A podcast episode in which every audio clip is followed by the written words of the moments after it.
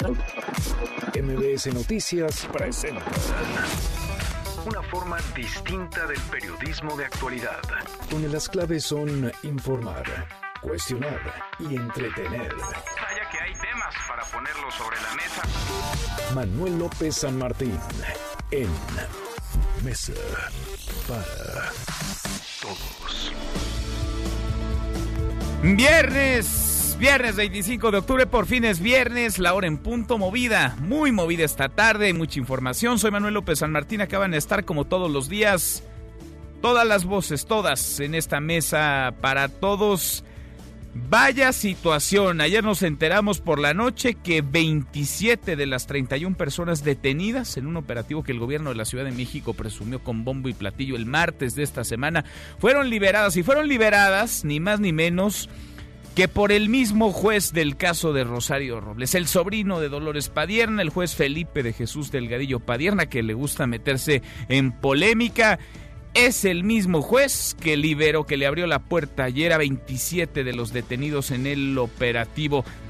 Vaya tema este de reacciones. El secretario de Seguridad Ciudadana de la capital del país, Omar García Harfush, ya dijo algo. Fue su primer gran operativo. Va llegando prácticamente a la secretaría. También habló la jefa de gobierno, Claudia Sheinbaum, y hasta el presidente López Obrador. Mucho que poner sobre la mesa esta tarde. Arrancamos con las voces y las historias de hoy.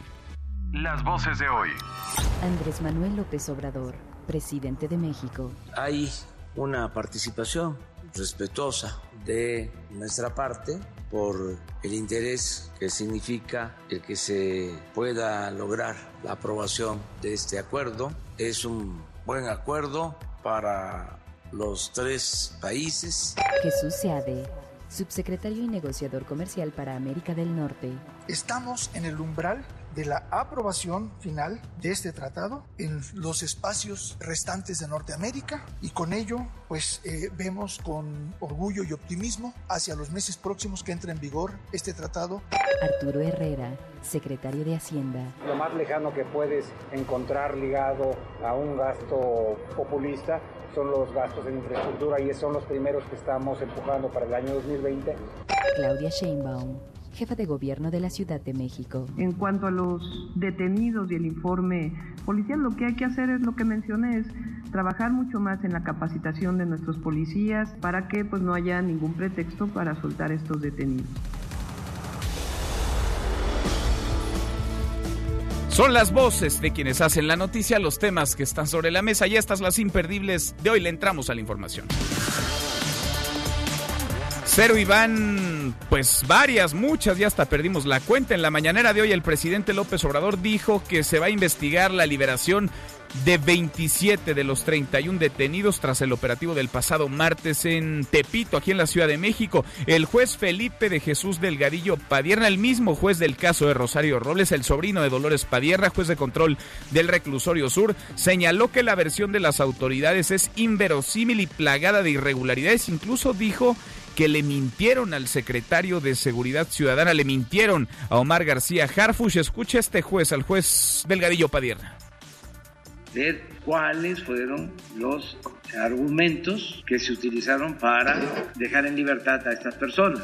Lo demás tiene que ver, con todo respeto, con otro tipo de consideración. Y por eso, porque como es el mismo juez del caso de Rosario Robles y como se apellida Padierna, y etcétera, etcétera, etcétera, pues entonces vámonos, ¿no? Por la fácil, por encimita, por lo superficial, por el escándalo, por lo amarillo, por la nota roja. Bueno, lotería es el presidente López Obrador, eran las palabras del presidente López Obrador a propósito de este operativo, la libertad además de 27 de 31 detenidos y el juez, el juez Delgadillo Padierna. Por su parte, la Secretaría de Seguridad Ciudadana ha iniciado ya una investigación interna para revisar cada acción que realizó el personal en este operativo del 22 de octubre pasado contra el grupo La Unión Tepito. Es la voz del secretario de Seguridad, Omar García Harfush tenga la seguridad que vamos a revisar la actuación de la policía y este, pero lo que se aseguró ahí y la y mucha gente que está muy agradecida con la policía porque se quitaba, se quitó a varias personas y todas estas armas se sacaron de la calle, pues también es un hecho. Y lo que tenemos, pues es lo que ustedes vieron, ese es el aseguramiento de armas de alto poder, de una gran cantidad de drogas y, y de esa unidad habitacional que era una, bueno, teníamos una cantidad de denuncias ciudadanas considerable. Había pasadizos, había túneles, había toneladas de droga, había todo un arsenal de armas que incluían granadas, lanzacohetes, vaya, había de todo. Y ahora también hay liberados 27 de 31 personas detenidas libres hoy andan ya en las calles. Las autoridades de la Ciudad de México reconocen que sí, que hubo imprecisiones en el informe del operativo. Es la voz de la jefa de gobierno de Claudia Sheinbaum que sin embargo califica de exitosa esta operación. Yo sigo pensando que el operativo fue exitoso. Hay, repito, cinco departamentos que están en este momento resguardados por la Procuraduría. Se va a proceder a la extinción de dominio. Hay una recuperación de esa zona para beneficio de los habitantes de la colonia Morelos. Entonces, a mí me parece que fue muy importante el operativo. En cuanto a los detenidos y el informe policial, lo que hay que hacer es lo que mencioné, es trabajar mucho más en la capacitación de nuestros policías, en el fortalecimiento del propio jurídico de la policía que apoye a nuestros policías en la presentación de estos informes para que pues no haya ningún pretexto para soltar estos detenidos. Exitosa operación, dice Claudia Sheinbaum. Así miren el éxito en el gobierno de la Ciudad de México. Nuestro país sí quiere el apoyo de Estados Unidos en el tema de seguridad, pero para controlar el tráfico de armas. Hoy en la mañanera el canciller Marcelo Ebrard informó que México le presentó al embajador de Estados Unidos Christopher Landa un catálogo de armas provenientes de la Unión Americana en la reunión del pasado lunes y tras el fallido operativo para detener, cosa que se logró y luego liberar a Ovidio Guzmán, es la voz de Marcelo Ebrard. Normalmente las reuniones con Estados Unidos es de qué se hace en México. La reunión del lunes fue qué van a hacer ustedes en Estados Unidos. ¿Cuál es el objetivo estratégico? El tráfico ilícito de armas determina la capacidad de fuego del adversario de las instituciones responsables de la seguridad pública en México. Y por lo tanto es la contribución más importante que Estados Unidos puede hacer. A propósito de este operativo en Culiacán, Sinaloa, el presidente López Obrador informó que el próximo martes o miércoles, más de 10 días después, se va a dar a conocer la relatoría de los hechos para conocer cada detalle de lo que hicieron y dejaron de hacer las fuerzas de seguridad. Y en los próximos tres meses podría darse la aprobación final del TEMEC, el Tratado México-Estados Unidos-Canadá. Esto lo aseguró el subsecretario para América del Norte de la Cancillería, Jesús Seade, durante la mañanera. Escuche. Lo que importa más es la señal a los inversionistas de que hay tratado. Esta yo siento que está, como diríamos, a punto de turrón. Podría darse en unas cuantas semanas. Tengo confianza en que antes del receso de invierno del Congreso de Estados Unidos se lance. Estamos en el umbral de la aprobación final de este tratado. Bueno, y el Pleno del Senado aprobó con cambios la ley de ingresos para el próximo año 2020, la cual fue devuelta ya a la Cámara de Diputados. Se eliminó el artículo transitorio que establecía la legalización de unos 18 millones de automóviles de importación, los autos conocidos como chocolate. También se quitó el cobro de derechos de agua para uso agrícola y agropecuario, entre otras modificaciones. Y un juez federal negó la suspensión definitiva a Carlos Romero de Champs, el líder del sindicato petrolero, contra el bloqueo de sus cuentas bancarias. Cientos, miles de personas se manifiestan en la capital de Bolivia en contra de Evo Morales, quien tras la caída del sistema habría ganado otra vez las elecciones presidenciales del pasado domingo. Y en la buena de hoy, porque también hay buenas, el Politécnico va a abrir nuevas unidades en el norte del país. Cuéntanos, Adrián, ¿cómo estás? Adrián Jiménez, muy buenas tardes. Buenas tardes, Manuel. Un saludo afectuoso para ti y el auditorio. El Instituto Politécnico Nacional, en coordinación con los gobiernos estatales del norte del país, construirá la Unidad Profesional Interdisciplinaria de Ingeniería UPIC Campus Coahuila. Así lo anunció el director general de la institución, Mario Alberto Rodríguez. El directivo indicó que esta unidad abrirá sus puertas en enero de 2020 en instalaciones prestadas por el Instituto Tecnológico Estatal y se prevé que en agosto de ese mismo año esté construido el primer edificio en un terreno donado por el gobierno del estado, donde también se planea la edificación de otros espacios para ofrecer estudios de nivel medio superior, posgrado e investigación. Escuchemos. Queremos que no solamente sea una escuela de nivel superior y vamos a continuar con una escuela de nivel medio, de lo que los politécnicos le llamamos todavía las vocacionales, y con estudios de posgrado. Es decir, queremos tener en esa unidad los tres niveles educativos que ofrece el Politécnico. Informó Adrián Jiménez. Manuel López San Martín es el anfitrión de esta mesa para todos. Lo bueno, Lo malo y lo feo. Lo bueno esta tarde de viernes, por fin es viernes, viernes 25 de octubre y el año se va como agua. Esta semana detuvieron a 31 personas en un operativo en Tepito, en la Ciudad de México. Lo malo, pues lo malo que ayer dejaron ir a 27 de ellos, a la gran mayoría. Lo feo es que se presume manipulación o simulación en este operativo, aunque las autoridades de la Ciudad de México siguen diciendo que la operación fue un éxito, total que este es el primer gran operativo, por cierto, del nuevo secretario de Seguridad, de Omar García Harfush, y recibió un revés del juez Felipe de Jesús Delgadillo Padierna, el mismo juez del caso de Rosario Robles. Vaya coincidencias de la vida. Vamos a platicar del tema y sobre el asunto, este operativo, calificado por exitosos por algunos, desastroso para otros, terminó en la libertad de 27 de 31 de los implicados o de los presuntos implicados, de los detenidos. Va nuestra pregunta del día, la liberación de 27 de los 31 detenidos en este operativo contra la Unión Tepito. ¿Qué refleja? Aplicación de la ley, corrupción, impunidad o fabricación de culpables. Opine con el hashtag Mesa para Todos. Abiertas ya nuestras vías de comunicación. El WhatsApp 5524-99125. Viene el teléfono en cabina 5166-1025. Pausa. Vamos arrancando esta mesa. La Mesa para Todos. infórmate también vía Twitter, arroba M. López San Martín. Llámanos, teléfono en cabina 5166-1025. Este es su archivo muerto en Mesa para Todos. Pablo Ruiz Picasso, pintor español y tal vez el mejor genio plástico del siglo XX. Entrevista radial durante la celebración de su cumpleaños 60 en Madrid, España. Habría nacido el 25 de octubre de 1881. Nuestros oyentes esperarán con mucha emoción unas palabras de usted, Pablo Picasso. Yo no le voy a preguntar nada. ¿Qué quiere usted que le diga? Que estoy Lo más, que quiera. más contento que nadie del mundo. ¿no? Estoy eh, eh, rodeado de amigos, los más amigos, y yo, como yo soy de ellos, ¿qué quiere usted mejor? ¿Está usted contento? ¿Se hace Muy, co- bebé? muy contento, ya se bebe. Tan contento como emocionado yo. Y como emocionado, que no sé qué decir, por eso no, por eso no sé, no sé decir nada.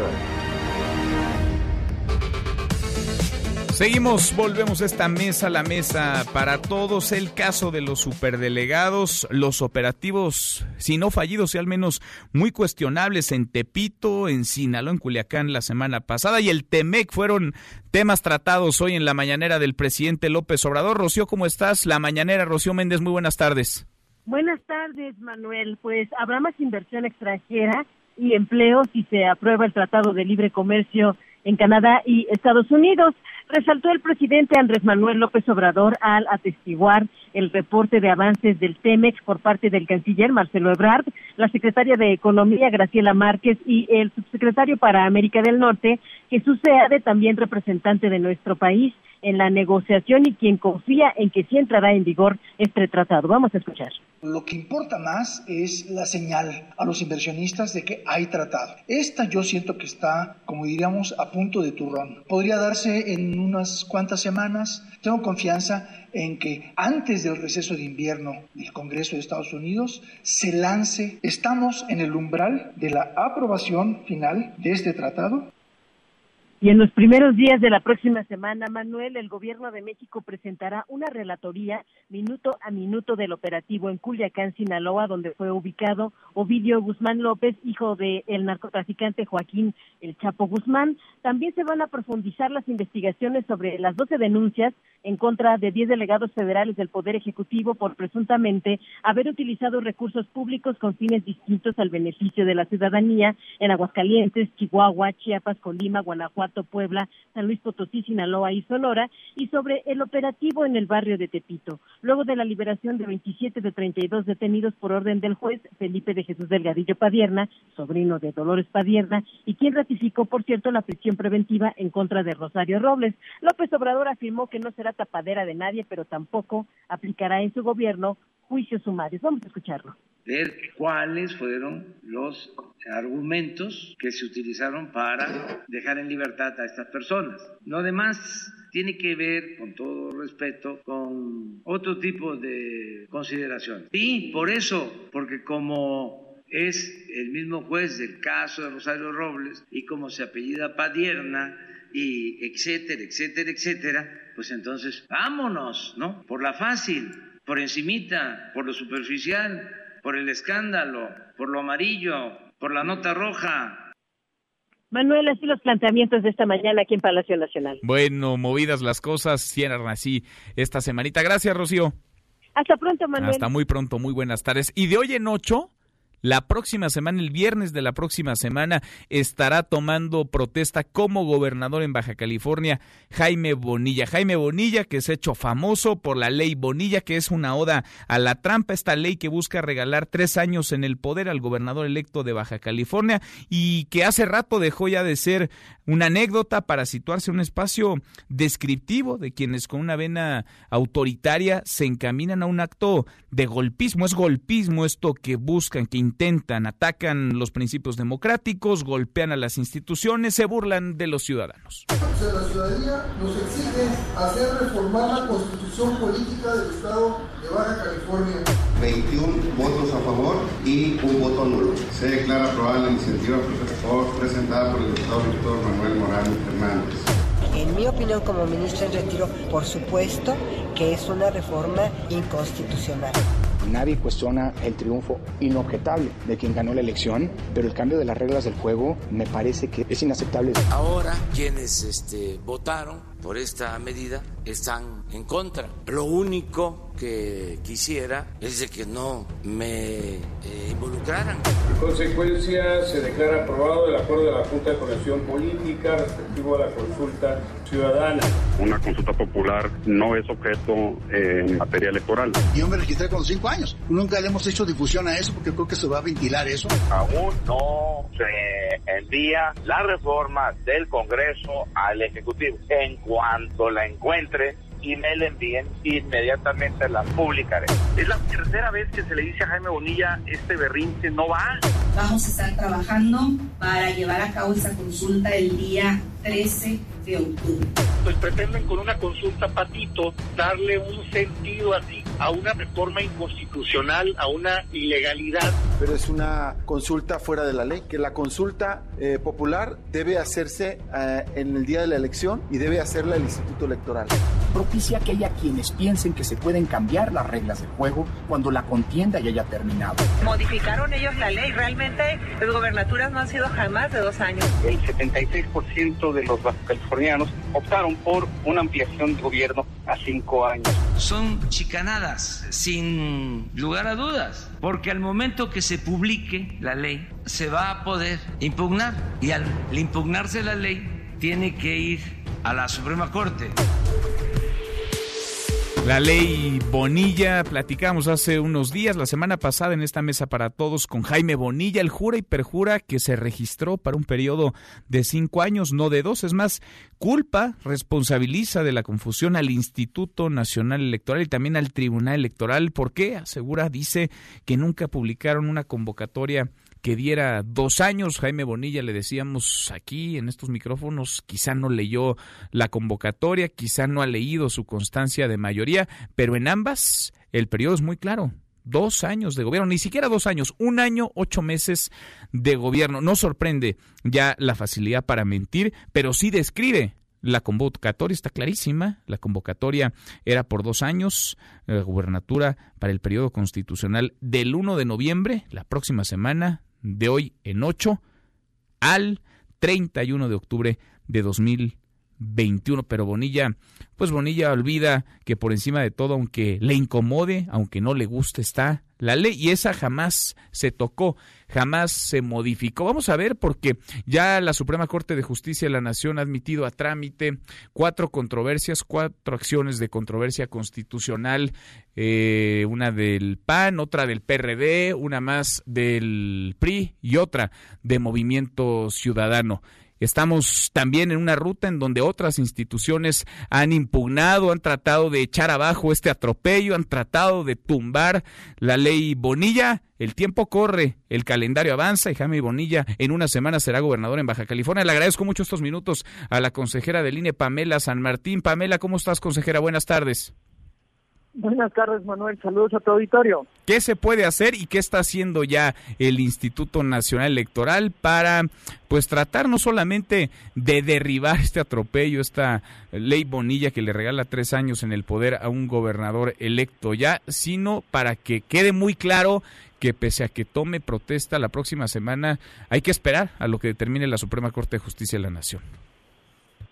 Bueno, me parece que ese punto que estás tocando es una cuestión que la, eh, eh, al, recibirse los, eh, las, las, acciones de inconstitucionalidad en la Corte y negar la suspensión del acto reclamado, es decir, negar que se suspenda la entrada en vigor de la reforma constitucional que da un mandato de cinco años, y esto no se suspende, fue muy claro lo que dijo la Corte en el sentido de que es un acto continuado, es decir, esa decisión es una decisión que lo llevaría a eh, gobernar cinco años. Entonces, digamos, se va aplicando de momento a momento, por lo que el hecho de que él eh, asuma el cargo, independientemente del de, eh, periodo que él señale por el que él asumirá el cargo, no cambia la posibilidad de que la propia Suprema Corte de Justicia de la Nación pueda pronunciarse sobre el fondo de no, no cambia porque porque ya hemos visto consejera que el Congreso del Estado de Baja California pues se convirtió en sastrería que le hace trajes a la medida ¿Qué nos hace pensar que no le van a tomar protesta el próximo viernes para un periodo de cinco años y de ahí se va a agarrar el señor Bonilla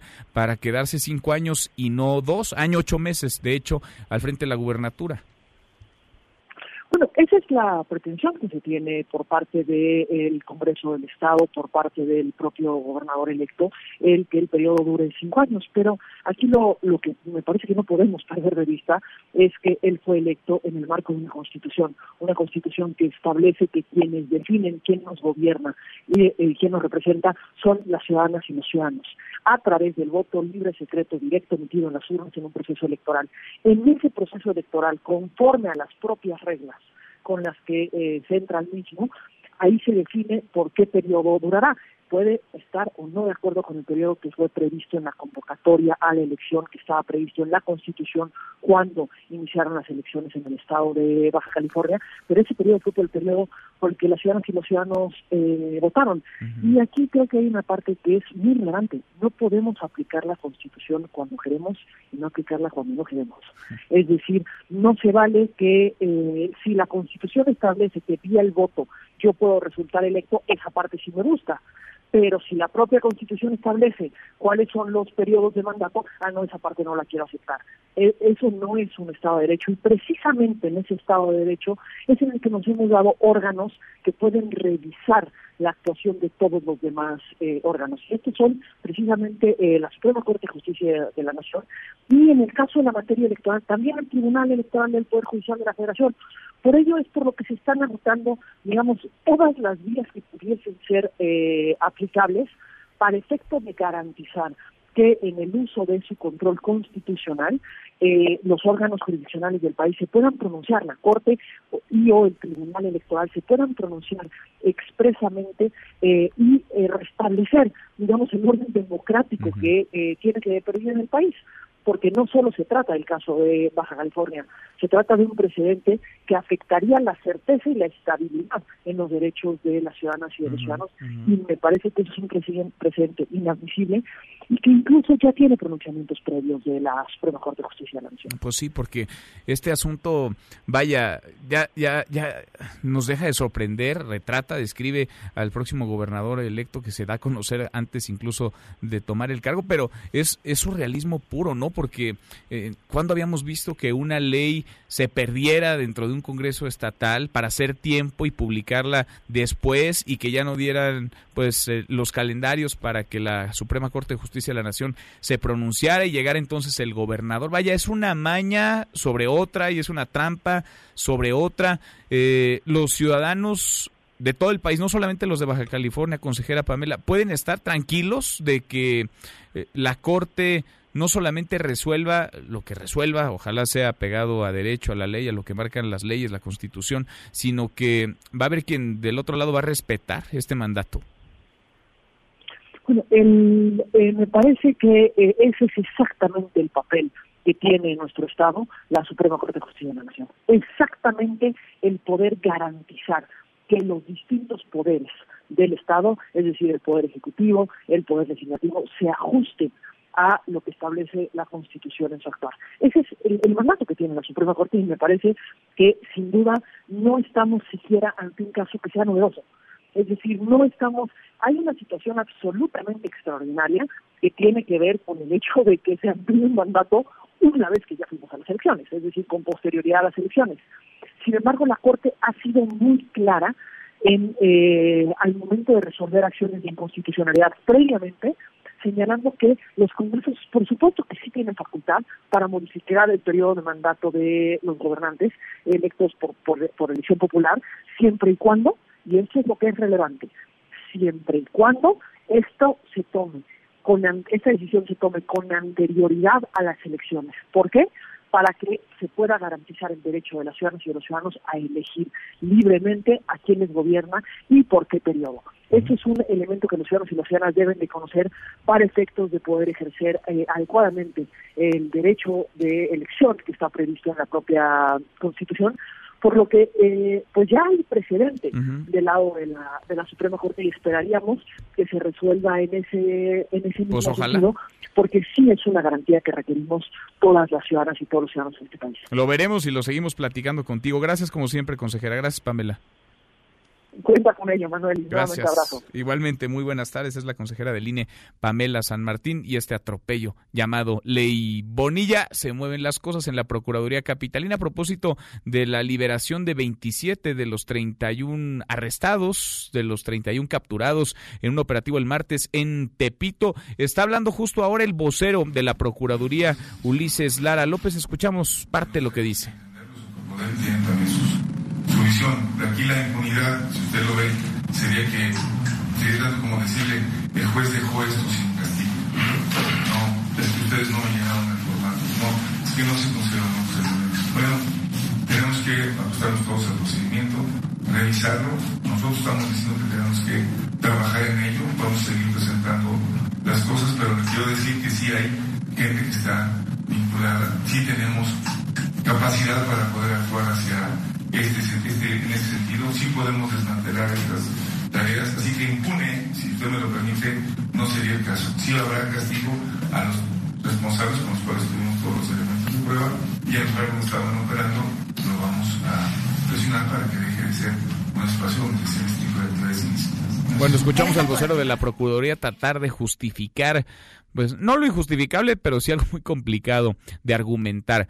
27, 31 personas detenidas en un operativo se van, son liberadas ayer por la noche por un juez, el juez del reclusorio sur, el juez de control Felipe de Jesús Delgadillo Padierna, sobrino de Dolores Padierna, el mismo juez del caso de Rosario Robles, 27 de 31. Hay quienes desde el gobierno de la Ciudad de México eh, aseguran, siguen señalando vehementes que el operativo fue exitoso, difícil, muy difícil pues secundar una idea cuando 27, 31 personas se fueron y cuando además en ese operativo se localizaron un arsenal de armas de fuego, toneladas de droga, pasadizos, puentes, espacios en donde se realizaban incluso sacrificios humanos. Es la primera gran operación en la que participo que encabeza el nuevo secretario de Seguridad Ciudadana, Omar García Harfush, y no ha terminado de la mejor manera. Cruzamos nosotros la media casi la hora con 29. Pausa y volvemos con un resumen de lo más importante del día. Esta mesa, la mesa para todos.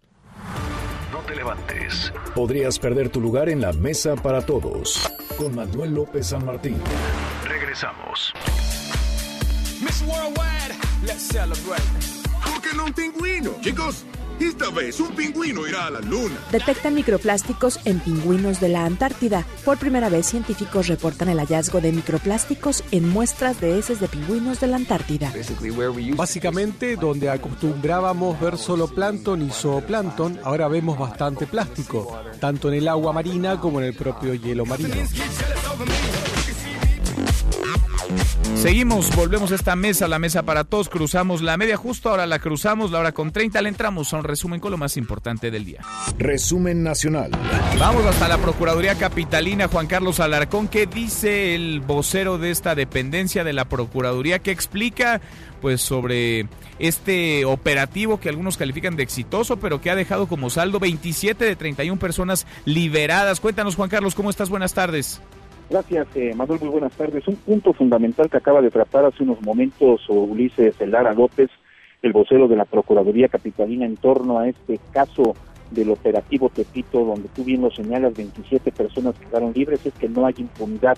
Que cuatro, al menos cuatro, quedaron sujetas a vinculación a procesos y en el caso de las 27 liberadas, se trató de una mala redacción, de una mala integración de un informe policial que se presentó ante el juez y también de una interpretación que hizo justamente el juez Luis Delgadillo Padierna en torno a esta situación. Es decir, que una responsabilidad compartida por, un, por una parte la interpretación del juez, pero por otra parte una interpretación de un informe que no fue claro y preciso al momento que se expuso ante el juez. El hecho es de que 27 personas quedaron en libertad y señala y comenta a Ulises Lara que no puede interpretarse, no puede decirse que esto es impunidad, dado que hay cuatro, al menos cuatro que están siendo ya procesados penalmente en torno a estas acusaciones por la, el hallazgo de esas cantidades importantes de droga de más de dos toneladas, de unos 5.5 millones de dólares, perdón, de pesos, una cantidad grande también de armas largas, armas cortas, granadas, esos narcolaboratorios. Bueno, pues de esta este material asegurado, solamente cuatro para el juez podrían ser pues eh, sospechosos de esta comisión de estos delitos, pero los otros 27 la policía no pudo acreditarlo con su informe, por esa razón quedaron en libertad, pero para la Procuraduría esto no es un caso de impunidad, sino una cuestión que deberá, deberá ajustarse sobre todo en aquellos que hicieron la presentación ante el Ministerio Público y posteriormente ante el juez de control. Y es prácticamente lo que se ha mencionado en esta conferencia de prensa. Pues habrá que encontrar entonces, Juan Carlos, otra palabra, ¿no? Porque si no es impunidad que 27 presuntos responsables salgan por la puerta por una desastrosa operación de la policía capitalina, por un informe o porque se malactó, se manipularon las cosas, si eso no es impunidad, pues eh, yo no sé qué es. Vaya chamba la de este vocero, el de la Procuraduría Capitalina, que no la tiene uno fácil y además pues suele tropezar con sus propias palabras. Juan Carlos, volvemos contigo un poco más adelante a ver qué más dicen en esta conferencia. Estamos atentos. Gracias, muy buenas tardes. México le respondió a Estados Unidos, la mejor colaboración sería frenar el tráfico de armas, dice el presidente López Obrador. Cuéntanos, Rocío. Rocío Méndez, buenas tardes. Gracias, Manuel. Muy buenas tardes. Tras los hechos de Culiacán, en mesas de alto nivel con Estados Unidos, México colocó como la más alta prioridad el tema de las armas. Así lo señaló el secretario de Relaciones Exteriores, Marcelo Ebrard. El tráfico ilícito de armas determina la capacidad de fuego del adversario de las instituciones responsables de la seguridad pública en México. Y por lo tanto, es la contribución más importante que Estados Unidos puede hacer. La contribución más importante no es el que a México se le den armas o helicópteros, sino que se frene el tráfico de armas que acabamos de ver. Está tremendo. Son armas de altísimo poder. Eso es lo que está planteando México en síntesis. Semana entrante, las autoridades les va a dar los detalles del catálogo que ha planteado México, qué está haciendo México y qué se demanda que haga Estados Unidos. De la urgencia de que Estados Unidos tome las medidas que México ha planteado en, en la zona fronteriza en lo que a ellos les corresponde. Normalmente las reuniones con Estados Unidos es de qué se hace en México. La reunión del lunes fue qué van a hacer ustedes en Estados Unidos. Es el reporte al momento. Gracias, muchas gracias, Rocío. Y el presidente López Obrador aseguró que si la Secretaría de la Función Pública encuentra elementos suficientes, habrá castigo en contra de los 10 superdelegados que son investigados por uso irregular de programas sociales. También en la mañanera el presidente afirmó que no existe denuncia alguna sobre posible corrupción en la construcción del aeropuerto Felipe Ángeles en la base militar de Santa Lucía, pero que si la hubiera se atendería y se daría a conocer. Y el secretario de Hacienda, Arturo Herrera, celebró que el Senado haya aprobado la Ley de Ingresos 2020, en la cual se eliminó el cobro de derechos de agua en el campo y también la regulación de unos 18 millones de autos chocolate. Negó que el gasto para 2020 sea populista. Escúchelo. Estamos acelerando los procesos de asignación de contratos en infraestructura. Es decir, lo más, lo más lejano que puedes encontrar ligado a un gasto populista son los gastos en infraestructura y son los primeros que estamos empujando para el año 2020 y la idea es que mientras a través de este gasto en infraestructura se pueda darle un empujoncito a la economía mexicana en un contexto de aceleración global. Bueno, las palabras de Arturo Herrera, el secretario de Hacienda y la Secretaría de Gobernación, pues ya se convirtió en oficina de quejas y también de peticiones. Hay reunión hoy, mesa de diálogo con alcaldes que están exigiendo más recursos. Cuéntanos, Nora, cómo van las cosas por allá. Nora Bucio, buenas tardes. Manuel, te saludo con gusto y de la misma forma al auditorio. Y como bien lo señalas, una comisión de 13 alcaldes de diversos puntos del país acudieron a la Secretaría de Gobernación para reactivar la mesa de diálogo sobre los recursos para el Portasec y el Fondo Minero. La reunión inició poco antes de las 13 horas y en esta participan Ricardo Peralta Robledo y Victoria Rodríguez, subsecretaria de egresos de la Secretaría de Hacienda, la primera, subsecretario de Gobernación, el primero. El alcalde de Huizquiluca, en Estado de México, Enrique Vargas del Villar, aseguró que los ediles determinaron solicitar a la federación que se respeten y entreguen los 3 millones de pesos para el Portasec y también los 4 millones, 4 mil millones de pesos para el Fondo Minero. Vamos a escuchar a Enrique Vargas, alcalde de eh, este municipio. Traemos, por ejemplo, en Fortasec, traemos eh, 3 mil millones de pesos. Tenemos en el fondo minero, que, que pasó ayer en el, en el, Senado que lo tiraron, que son 4 mil millones. En, en, fin, son, son, son varios fondos que eh, vamos a tratar de rescatarlo. Ahora, es muy importante decirlo, que estos recursos ya los teníamos. Estos recursos ya eran de los municipios y es lo que, es lo que estamos eh, peleando, los recursos que ya teníamos. No son más recursos, o sea, los, los que ya teníamos y esperamos que salga algo positivo de esta junta. Manuel, por su parte, el alcalde Pedro Montalvo López de Omealca, Veracruz, aseguró que estos recursos no son utilizados por los ediles para el pago de vehículos blindados, comidas o gastos de nómina o superfluos, e incluso precisó que estos ya se encuentran contemplados en el presupuesto de este año y solo se requiere que se los entreguen para ejercerlos. Los alcaldes habían acordado esta reunión el pasado 23 de octubre, un día después de que se manifestaran afuera del Palacio Nacional, donde fueron repelidos con gases lacrimógenos por el personal de seguridad. Finalmente te comento que hace apenas unos segundos se acaba de informar que ya los alcaldes, junto con los representantes de Hacienda y la Secretaría de Gobernación, se encuentran elaborando el documento que será presentado de manera formal a la Secretaría de Hacienda el próximo lunes en una reunión a las 13.30 horas en la que se está especificando punto, punto, por punto las modificaciones presupuestales que ellos requieren. Manuel, seguimos pendientes en la Secretaría de Gobernación. Pendientes y en contacto. Gracias, Nora. Muy buenas tardes. Buenas tardes. Bueno, y en Tijuana, en Tecate y en Rosarito suspendieron clases debido a que la zona vive fuertes incendios forestales que han consumido decenas de causas, de casas y de autos. Cuéntanos, Karina, ¿cómo estás, Karina Torres? Buenas tardes. Hola, ¿qué tal Manuel? Te comento que un total de 42 viviendas sufrieron daños totales tras los incendios que ocurrieron en las últimas 24 horas en Tijuana, informó el director de bomberos de este municipio, José Luis Jiménez.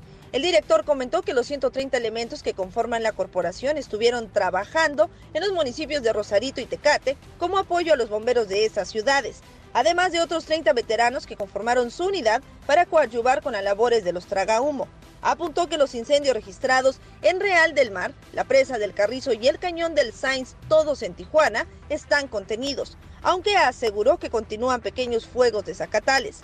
Por su parte, el presidente municipal de Tijuana informó que se habilitó el auditorio de la ciudad para atender a las personas que se quedaron sin casa. Hasta aquí la información. Continuamos en Mesa para Todos. Gracias, muchas gracias. Karina, hasta aquí el resumen con lo más importante del día. Pausa y volvemos. Hay más en esta mesa, la mesa para todos.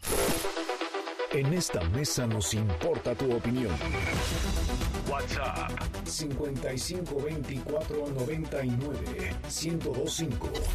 Hashtag Mesa para Todos. Llámanos 5166 1025 o 01800 202 1025. Mesa para Todos con Manuel López San Martín. Aquí todos tienen un lugar. En Mesa para Todos, la información hace la diferencia. Con Manuel López San Martín. Seguimos, volvemos a esta mesa, la mesa para todos. Ya le platicaba, en Tijuana, Tecate y Rosarito han suspendido clases debido a que la zona vive fuertes incendios forestales. Le agradezco mucho al gobernador de Baja California, Francisco Vega, que platique con nosotros esta tarde. Gobernador, ¿cómo estás? Eh, muy bien, señor López. Gracias por platicar con nosotros. En este momento eh, voy en tránsito de Tijuana Tecate y estoy pasando por una zona montañosa. Ajá. Si se nos corta eh, la comunicación será por eso, ¿eh? Le agradezco, gobernador. Me un ladito para poder este, eh, atender, obviamente. Gracias, muchas gracias. ¿Están suspendidas las clases? A la orden, señor López. Gracias. ¿Están suspendidas las clases, gobernador, en estos tres municipios? Sí, señor. Eh, muy temprano por la madrugada en comunicación eh, con ah, eh, los municipios, eh, a su vez a su vez también de Presión Civil del Estado, nos solicitó primero Tijuana el que pudiéramos ah, cancelar ah, clases y luego se sumó Tecate y Rosarito. Y pues sí, lo hicimos, aunque pues de alguna forma está muy identificado el lugar de donde tenemos los incendios, más sin embargo pues sí hay una contaminación mucho muy fuerte, lamentablemente porque los vientos están, eh, digamos, eh, dándose hacia el oeste y los incendios están hasta el este, sureste, noreste. Entonces sí tenemos un problema ahí grave que estamos atendiendo. y precisamente voy a Tecate una reunión con uh, municipios y, autoridades militares eh, y todas ellas pues para seguir en la coordinación. Pero a la orden, señor López. Gobernador, de hoy en ocho hay cambio de poderes en Baja California. En ocho días se estaría tomando protesta el viernes de la próxima semana Jaime Bonilla y se ha armado pues la que ya hemos visto y hemos platicado incluso en otras ocasiones. Conversábamos hace algunos días y nos decías ya teníamos la ley Bonilla, ya la había encontrado el Congreso, la ibas a publicar bajo protesta, eso sucedió. Ya la impugnó también el gobierno de Baja California que aún encabezas. ¿Qué sigue para esta ley? Sobre todo, ¿qué va a pasar? Porque el viernes Jaime Bonilla pues va a tomar posesión y seguramente con ese Congreso a modo pues lo hará por cinco años. ¿Qué va a pasar, gobernador? Sigue su proceso en el sentido de que, como todos estamos enterados, o si no lo platicamos en este momento, eh, ya la Suprema Corte de Justicia de la Nación tiene las acciones de inconstitucionalidad que se consideran eh, que eh, la, solicitud de extender el plazo de a cinco pudieran vulnerar. Así es de que, pues ahora sí tendremos nosotros que esperar la, la resolución de la Suprema Corte de Justicia de la Nación que fuera la, la resolución definitiva. Ahora, sí, próximamente, ya prácticamente una semana, cambia el gobierno, el gobernador electo Bonilla toma protesta, más sin embargo, este procedimiento, digamos, este, le pondremos jurídico, eh, no se ve afectado en el sentido de, de que no se puede llevar una toma de protesta porque se, se se dio una elección, una elección que se acreditó, una elección donde se dio constancia de mayoría. ¿eh? Esto argumentamos muchos de nosotros, incluyendo el INE, que a dos años, bueno, será la Corte quien, eh, al fin, y así lo digo, al fin en el sentido de que ya pude recibir la reforma esta que estaba perdida, y como me comprometí, señor López, con muchos y con usted también, cuando la recibí, la publiqué. Sí. La publicó y la publicó bajo protesta. ¿Hay algo más que el gobierno de Baja California, el gobierno de Francisco Vega pueda hacer hoy o con esto ya pues agota lo que desde el Ejecutivo Estatal se puede hacer en términos de impugnar?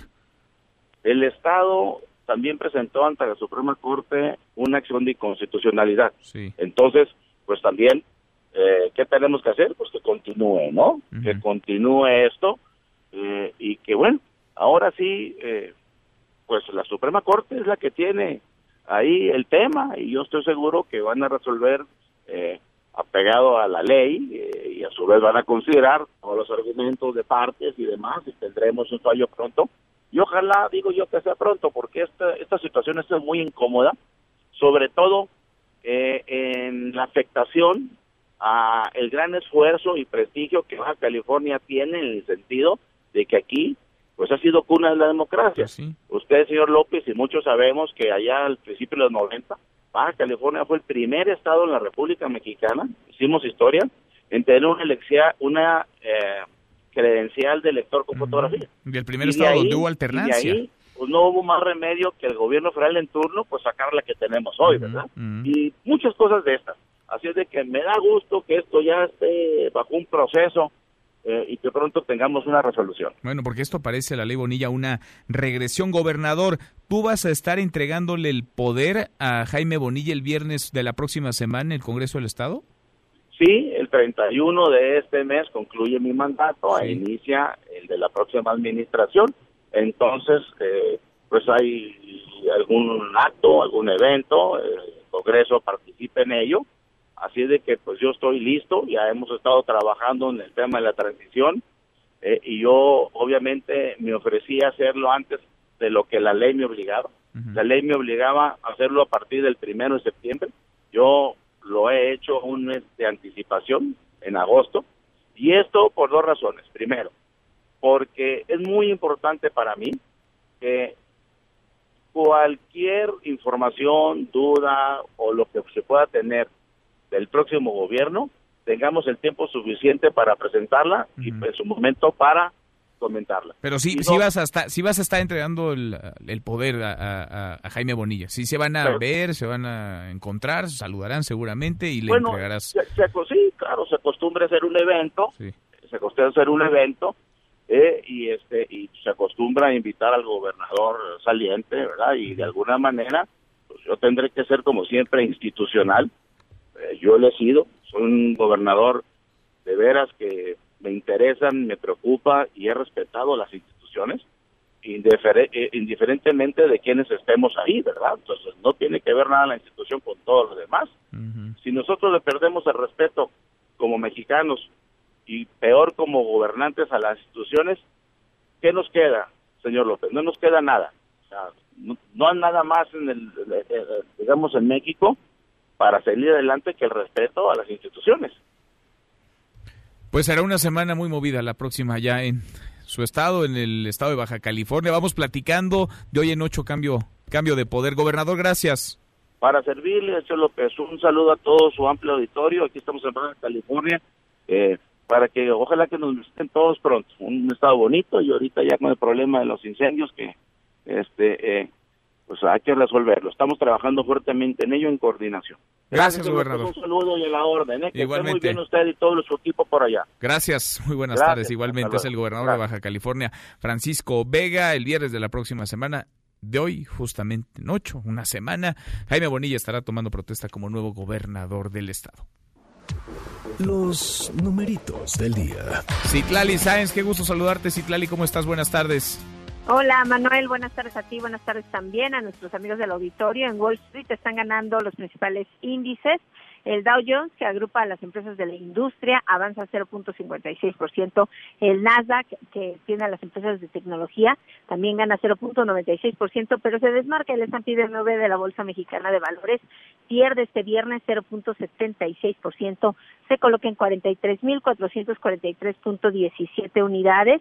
En el mercado cambiario, dólar en ventanilla bancaria se compra en 18 pesos con 49 centavos, se vende en 19 pesos con 33, el euro se compra en 21 pesos con 10 centavos, se vende en 21 pesos con 11 centavos. Manuel, mi reporte al auditorio. Gracias, muchas gracias. Tlali, buen viernes y muy buen fin de semana. Igualmente, buen fin de semana para ti. Gracias. Gana por hacer lo que hace siempre con la tarjeta de crédito HSBC Tunao. Presenta. Disfruta el Happy Weekend HSBC. Del 24 al 28 de octubre de 2019 recibe bonificaciones y descuentos en comercios participantes al pagar con tu tarjeta de crédito HSBC. Conoce más en www.hsbc.com.mx diagonal promociones. Consulta términos, requisitos de contratación, comisiones y condiciones de la promoción en www.hsbc.com.mx. Economía y finanzas con Eduardo Torreblanca. Lalo, qué gusto saludarte, ¿cómo estás? Lalo, Lalo. Uy, no tengo Eduardo Torreblanca, ahora voy a ir con él a propósito de los datos económicos, lo que se está moviendo y el posible dato negativo del PIB para el tercer trimestre de este año. Lalo, ¿me escuchas ahora sí? ¿Cómo estás? No está Eduardo Torreblanca. Voy a regresar con él en unos minutitos más. Nosotros vamos cerrando esta primera hora. Saludamos hoy a nuestros amigos de Calvillo en Aguascalientes. Allá nos escuchan a través de Radio Ranchito en el 99.7 de FM. Pausa, volvemos con la segunda de esta mesa, además con Eduardo Torreblanca en esta mesa para todos. Información para el nuevo milenio. Mesa para todos con Manuel López San Martín. Regresamos. En Mesa para Todos, la información hace la diferencia. Con Manuel López San Martín. Gana por hacer lo que hace siempre con la tarjeta de crédito HSBC Tunao. Presenta. Disfruta el Happy Weekend HSBC. Del 24 al 28 de octubre de 2019 recibe bonificaciones y descuentos en comercios participantes al pagar con tu tarjeta de crédito HSBC. Conoce más en www.hsbc.com.mx diagonal promociones. Consulta términos, requisitos de contratación, comisiones y condiciones de la promoción en www.hsbc.com.mx. Economía y finanzas con Eduardo Torreblanca. Bueno, a ver si la tercera es la vencida. Lalo, Eduardo Torreblanca, ¿cómo estás? Buenas tardes. Buenas tardes, buenas tardes y buenas tardes al auditorio. A ver, ¿cómo está esto del dato negativo, posible dato negativo del PIB para el tercer trimestre del año? Lalo, estás viendo la tempestad y no te hincas. Eh, sí, no, y cómo sabes que no estoy hincado. sí, por supuesto que estamos muchos hincados, porque es evidente ante el dato que se dio a conocer esta semana del comportamiento del IGAE, el Índice Global de Actividad Económica, que mide la actividad económica en el país, en este caso en el mes de agosto, que hay un retroceso de 0.4% y no solamente el INEGI hace esos cálculos, también hay empresas eh, privadas, empresas eh, especialistas en la materia que trabajan para otras empresas, otras compañías, que están señalando la muy probable existencia de un Producto Interno Bruto de signo negativo, cosa que tendríamos que conocer ya en pocos días más y que hablaría, aunque fuera en dato preliminar, de un trimestre de signo negativo. Es, es decir, que se confirmara que la economía nuevamente está, pasa del prácticamente el estancamiento a uno de signo negativo. Yo creo también que hay algunos indicadores que ha dado a conocer el INEGI recientemente que ya pintan una inflexión que pudieran, faltan más datos, que pudieran hacer creer que ya se ha tocado fondo y que ahora hay un proceso de tímido, muy tímido, muy débil de rebote de la economía. Ayudaría mucho el hecho que el gobierno federal pusiera en marcha este programa de infraestructura, se motivó un ambiente propicio para la inversión porque esto pudiera pues darle fuerza a la economía finalmente en los últimos eh, en las últimas semanas del presidente Añez. pero por lo pronto hay ya datos de agencias privadas que señalan que en el siguiente trimestre, aunque sea en el dato preliminar que después se revisa por parte del INEGI, ya habría un PIB de signo negativo. Híjole.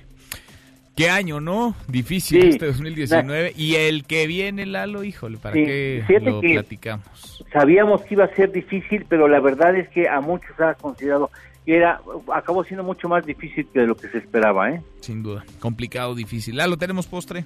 Eh, contrario a la velocidad a la que perfila la economía mexicana, eh, acaba de salir al mercado un Lamborghini híbrido de nada menos de 774 caballos, híbrido. No, ya, ya están en ese terreno los pues coches deportivos. Para allá va el mundo, Lalo, aunque para allá vamos. quieran seguir apostando por las gasolinas o por los combustibles pues que son altamente contaminantes, pero para allá va el mundo, para allá va la modernidad. Gracias Lalo, buen fin de semana. Gracias igualmente, muy buen fin de semana a todos ustedes. Gracias Lalo, abrazos, Eduardo Torreblanca. Gana por hacer lo que hace siempre con la tarjeta de crédito HSBC Tunao. Presentó. Manuel López San Martín es el anfitrión de esta mesa para todos. Bueno, y vamos a revisar las redes, cómo se mueven las cosas este viernes. Por fin es viernes, viernes 25 de octubre de las redes, esta mesa, la mesa para todos. Caemos en las redes. Desde ayer por la noche, el hashtag Felipe de Jesús Delgadillo Padierna es el nombre del juez de control que parece el único que despacha en la Ciudad de México, por lo menos al único al que le avientan los casos más polémicos.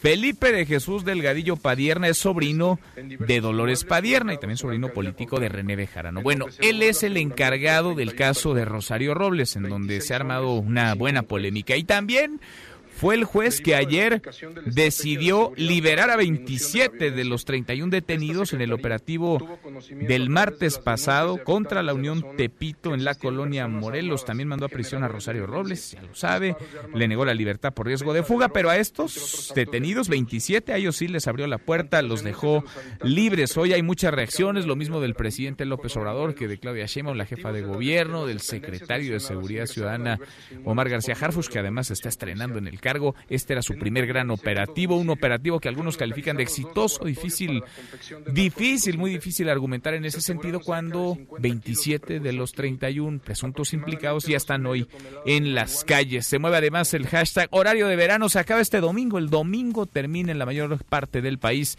el horario de verano. No olvide, hay que retrasar el reloj una hora.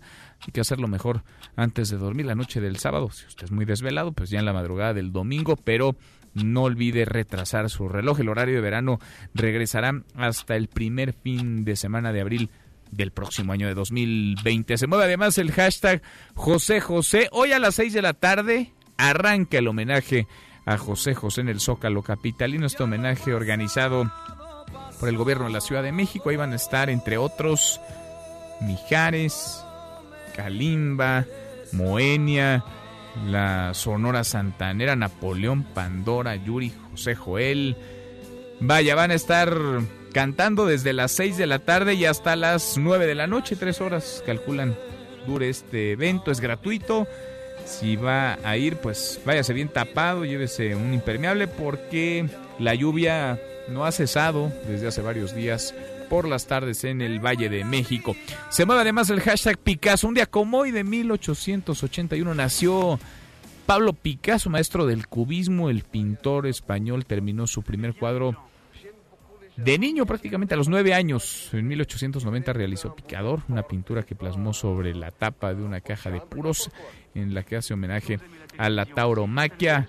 Vaya, Picasso, pues es de esos que trascienden inmortales que todos y todas conocemos. Y por último, el hashtag Fórmula 1. Suenan ya los motores en el Autódromo Hermanos Rodríguez. Es fin de semana de la Fórmula 1 en México. Hoy arrancan las prácticas.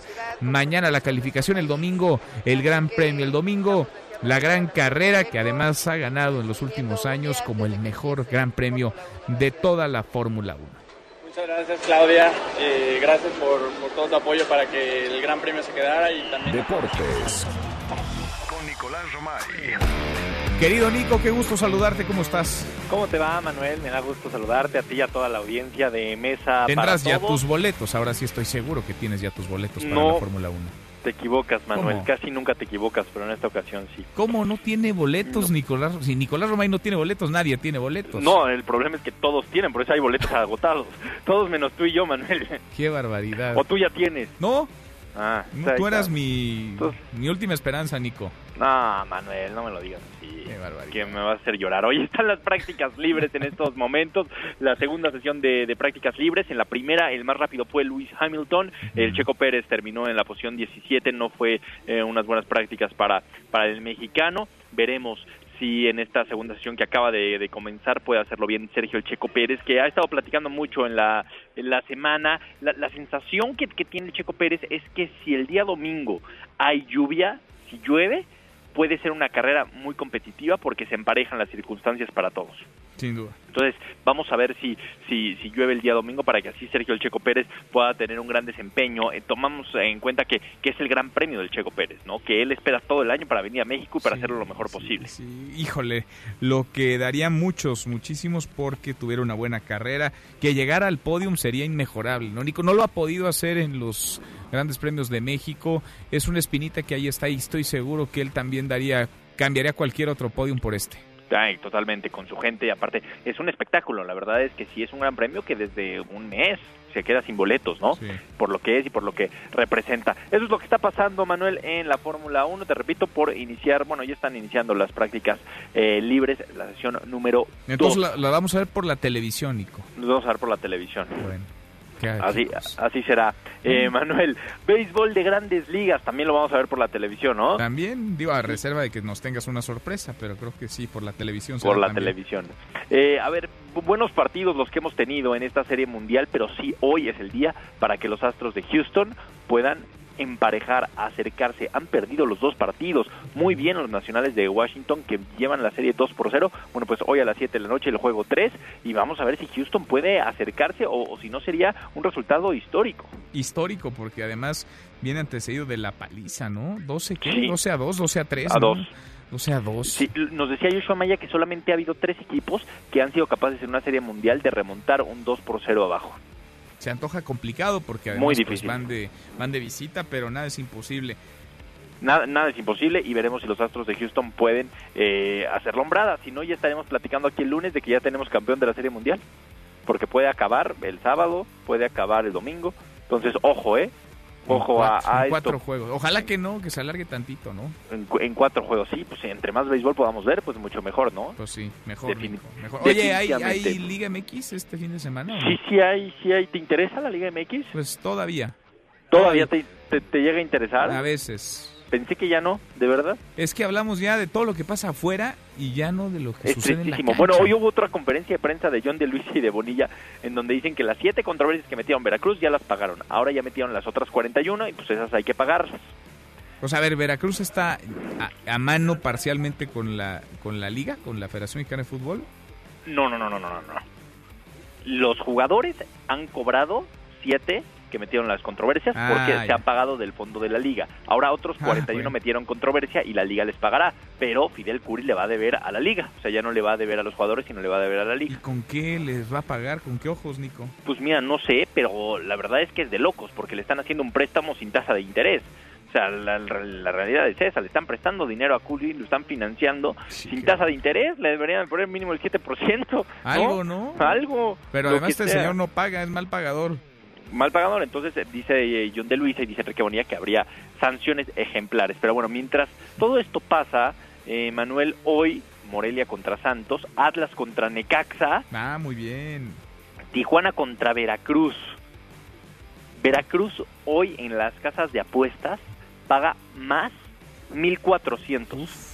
Eso quiere decir que por cada 100 pesos que tú le apuestes a Veracruz ganas 1400. Bueno, hoy sí le voy a apostar al Veracruz. Es que ya por probabilidad tienen que ganar. ¿Estás de acuerdo ya que ya, o sea, por estadística, año ya les toca. O sea, por estadística tienen que ganar eh, Veracruz. Veremos. Eh, es de los partidos que tenemos el día de, hoy, Manuel. Sobre todo el de Veracruz, que ya genera un morbo tremendo, ¿no? Que, que está mal, lo sé y lo asumo, pero bueno, pues sí, es lo que hay, ¿eh? genera un morbo, la verdad, tremendo. Mañana Querétaro Pumas, que por cierto Pumas se queda sin presidente, Rodrigo Ares ayer me dio un comunicado, anuncia que deja la presidencia del conjunto universitario al término de este torneo, así que tendrá que llegar un nuevo presidente para ver si le puede regresar el protagonismo a Pumas, porque hace mucho que Pumas no pelea títulos como nos acostumbró años anteriores. ¿eh? No pintan, los Pumas... Pues los no Pumas no andan nada bien. Nada bien. América contra Puebla, León contra San Luis, Tigres contra Cruz Azul, la jornada Sabatina y el domingo Toluca contra Pachuca y Juárez contra Chivas. Bueno, ahí está. Entonces hay deportes para aventar hacia arriba este fin de semana. Para todos lados. Este Todo lo veremos desde la comodidad de un sillón, sentados frente al televisor entonces. Como debe de ser. Muy bien, Como debe de ser. Te mando un abrazo, Manuel. Abrazo, Nico. A las 3 los escuchamos. A las 3 los esperamos. Marca claro por MBS Radio en esta misma estación. Nicolás Romay con los deportes. Gracias, Nico. Nos vamos a ir un corte, una pausa. Antes, una vuelta por el mundo de la mano de mi tocayo Manuel Marín y volvemos. Hay más en esta mesa, la mesa para todos. Internacional. La Unión Europea aceptó una nueva prórroga para el Brexit. Sin embargo, no fijó una fecha exacta. Esta sería la tercera ocasión en la que se aplaza la salida de Inglaterra de la Unión Europea y que ya le ha costado a ambos bandos pérdidas económicas y divisiones sociales. Autoridades británicas arrestaron a otras dos personas que estarían involucradas en el asesinato y tráfico de personas de 39 ciudadanos chinos, cuyos cuerpos fueron localizados al interior de un tráiler en la localidad de Essex el pasado miércoles. Tu opinión cuenta y a nosotros nos interesa. Llámanos del interior de la República al 01800-202-1025. Síguenos en Twitter, arroba M. López San Martín. Hashtag Mesa para Todos. En Mesa para Todos, la información hace la diferencia. Con Manuel López San Martín. Seguimos, volvemos a esta mesa, la mesa para todos. Concluyó ya la conferencia en la Procuraduría Capitalina. Juan Carlos, Juan Carlos Alarcón, a propósito de los 27 de 31 personas detenidas que fueron liberadas ayer por la noche tras el operativo este el martes pasado en Tepito. Juan Carlos, de nuevo, buenas tardes, ¿cómo estás? Efectivamente, gracias eh, Manuel, muy buenas tardes. Uno de los puntos importantes que se cuestionó justamente al vocero de la Procuraduría capitalina es el hecho de la capacitación o de la poca capacitación que tuvieron los policías preventivos en la elaboración del informe policial homologado. Es un informe que, por cierto, Manuel, eh, se exige en el nuevo sistema de justicia penal acusatoria en el que se tiene que establecer toda una crónica, una relatoría de los hechos y que eso justamente fue o estuvo mal redactado, mal integrado y que de ahí justamente pues se aprovechó la oportunidad el asesor jurídico, los abogados de las eh, 31 personas imputadas para hacer valer y para hacer notar que hubo ciertas inconsistencias. Dichas inconsistencias fue lo que permitió justamente la salida de 27 personas a las que inicialmente se les acusó de formar parte de esta organización delictiva del barrio de Tepito, conocida también como la Unión. Comentarte que justamente pues eh, el propio eh, vocero de la institución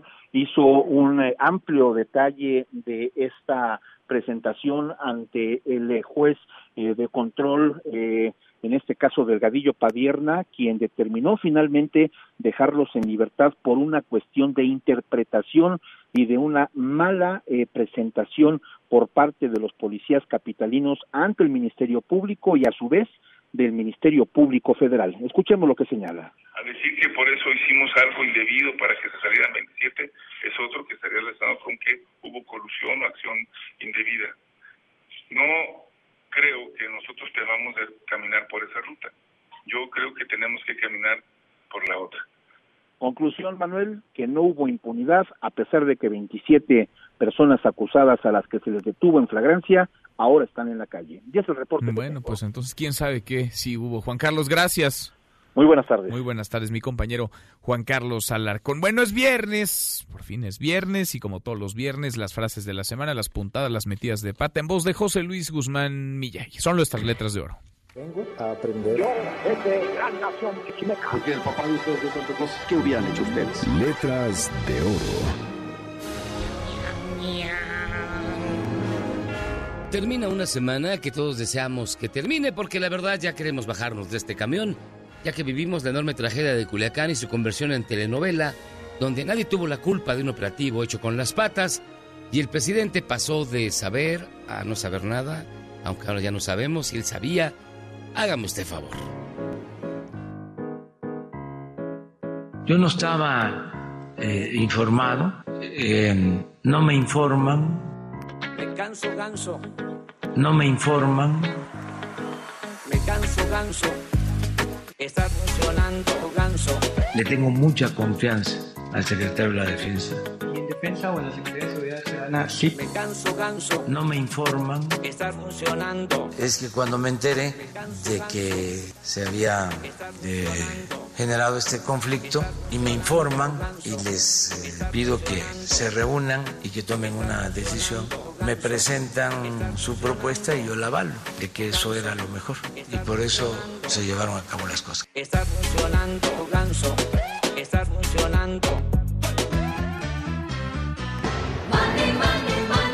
Y Margarita Ríos, titular del SAT, explica que no es verdad que la 4T le haya perdonado impuestos a J. Cole y otros personajes. No, esos, esos se van aparte.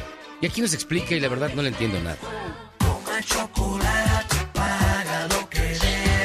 Esto no significa cuando hacemos una baja contable que el crédito sea perdonado o que este le sea una especie como de un trato preferencial a algún contribuyente, es todo lo contrario. Lo que hacemos es ponerlo aparte para podernos dedicar a los créditos que podemos cobrar hoy, ahorita y tal, precisamente por la recaudación, porque porque cumple con uno de los dos requisitos o que porque está este ilocalizable o porque es que no tiene bienes. Toma chocolate,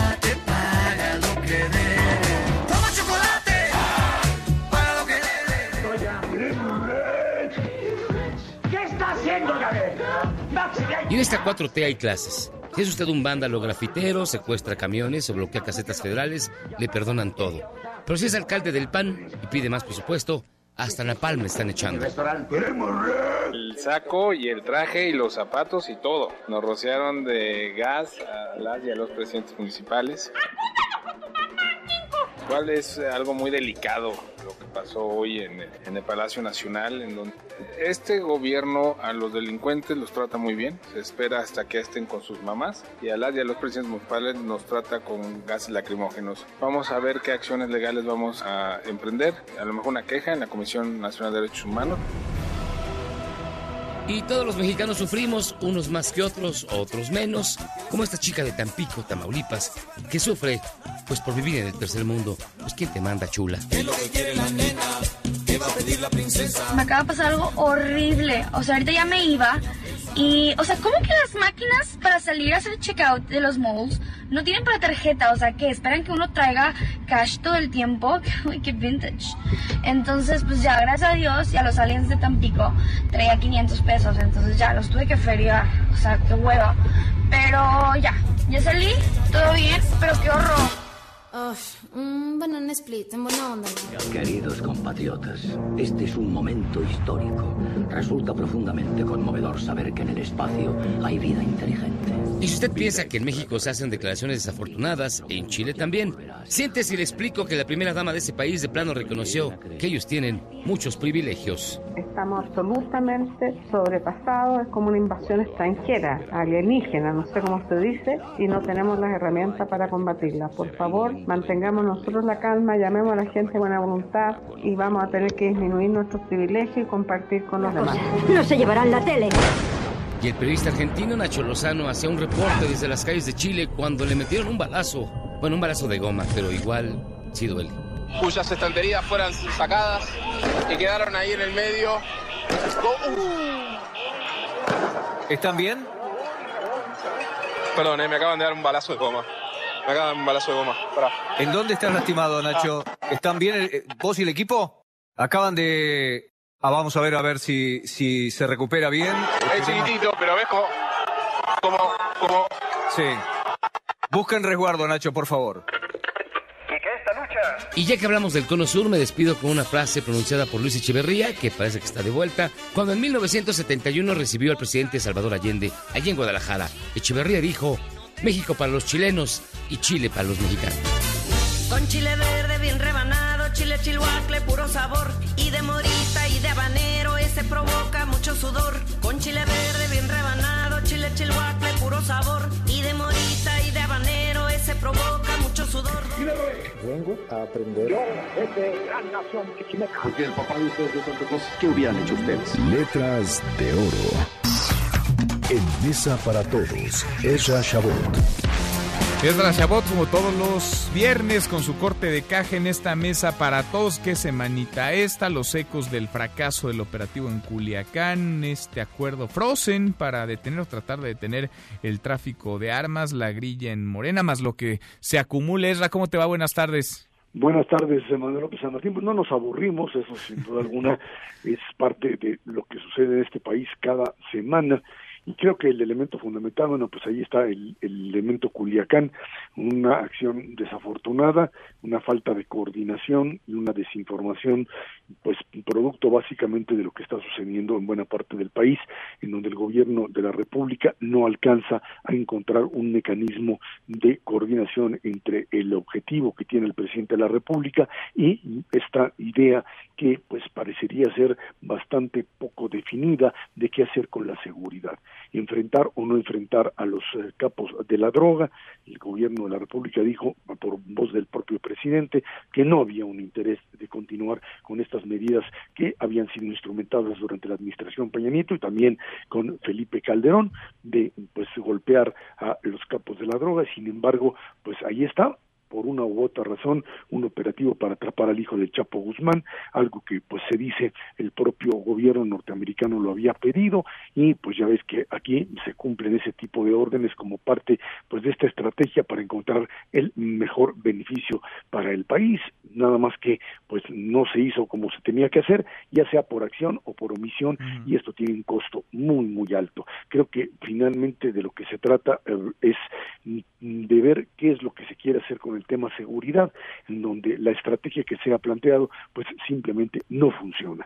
Eh, el número de personas asesinadas, el actuar de los grupos criminales no se detiene, no llegamos a este concepto de lo que se tenía anteriormente de la Pax Marca, o sea, este acuerdo de grupos que pues pueden operar, pueden ah, ah, hacer sus negocios sin golpear a la población, no existe esto y creo que esta es la parte fundamental. Ni tampoco ni tampoco es el punto de inflexión ¿no? que vendía Alfonso Durazo hace, hace, algunos días. Ahora, pese a todo esto, el presidente López Obrador dice que no habrá cambios, que no habrá ajustes en la estrategia y por el contrario la defiende y dice que está dando resultados.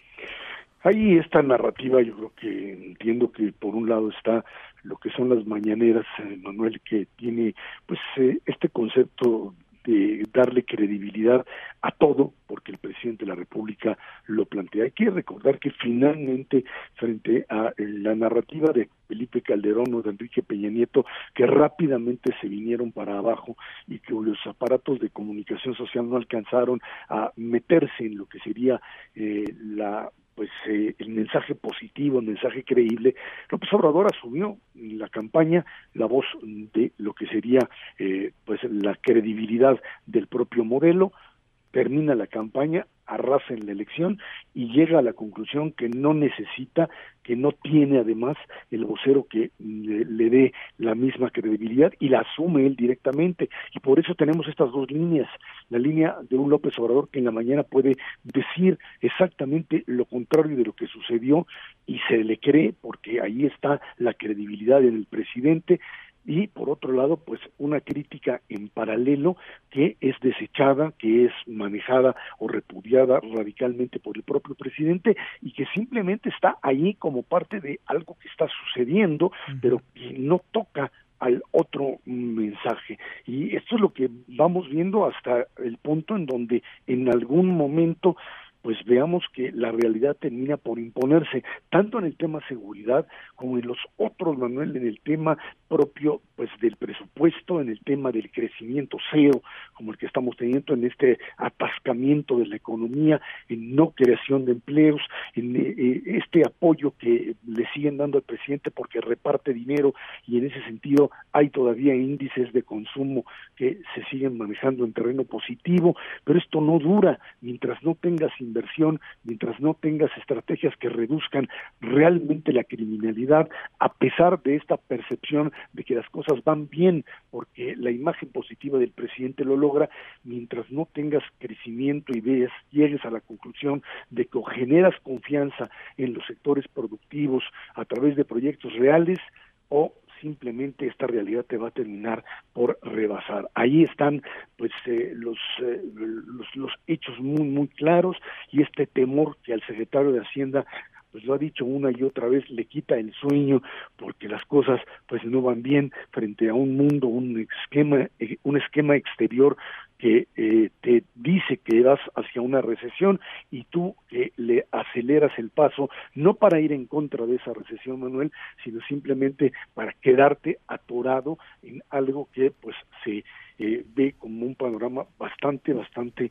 incierto, bastante malo para la realidad. Y ahí tienes pues la misma lucha dentro de Morena, eh, eh, falta de comunicación sobre qué es lo que se quiere hacer ahora con el partido gobernante y por supuesto esta, esta visión que tiene un personaje como Marcelo Ebrard que trata por supuesto de aparecer como el pues secretario de gobernación A o sea, el hombre que batea todas el hombre que sale a defender al presidente, el hombre que le crea estrategias como el Frozen famoso, de decir, pues van a quitar, van a, los, ahora después de esto que vivimos en Culiacán, vamos a evitar que finalmente los norteamericanos introduzcan armas al país, como si esto se puede hacer de la noche a la mañana, pero que bueno, sirve como por lo menos una reacción mm, oficial, una reacción inmediata ante un hecho que es obviamente claro que es eh, que allá en los Estados Unidos empiezan, no empiezan, pues se mantienen bastante desconfiados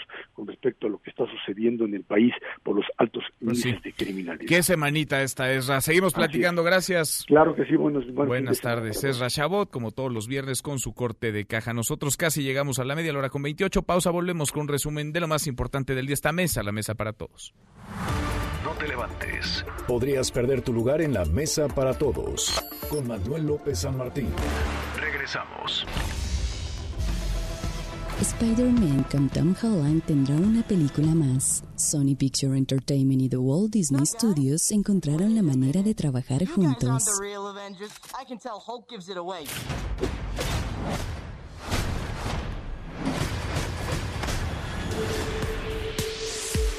Seguimos, volvemos a esta mesa, la mesa para todos. Casi llegamos a la media hora con 29. Le entramos a un resumen con lo más importante del día.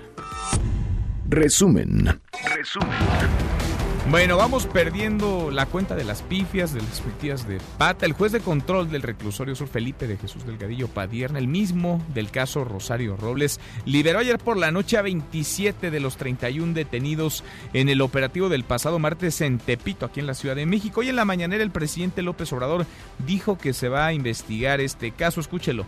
Ver cuáles fueron los argumentos que se utilizaron para dejar en libertad a estas personas. Lo demás tiene que ver, con todo respeto, con otro tipo de consideración. Y por eso, porque como es el mismo juez del caso de Rosario Robles y como se apellida Padierna y etcétera, etcétera, etcétera, pues entonces vámonos, ¿no? Por la fácil, por encimita, por lo superficial, por el escándalo, por lo amarillo, por la nota roja.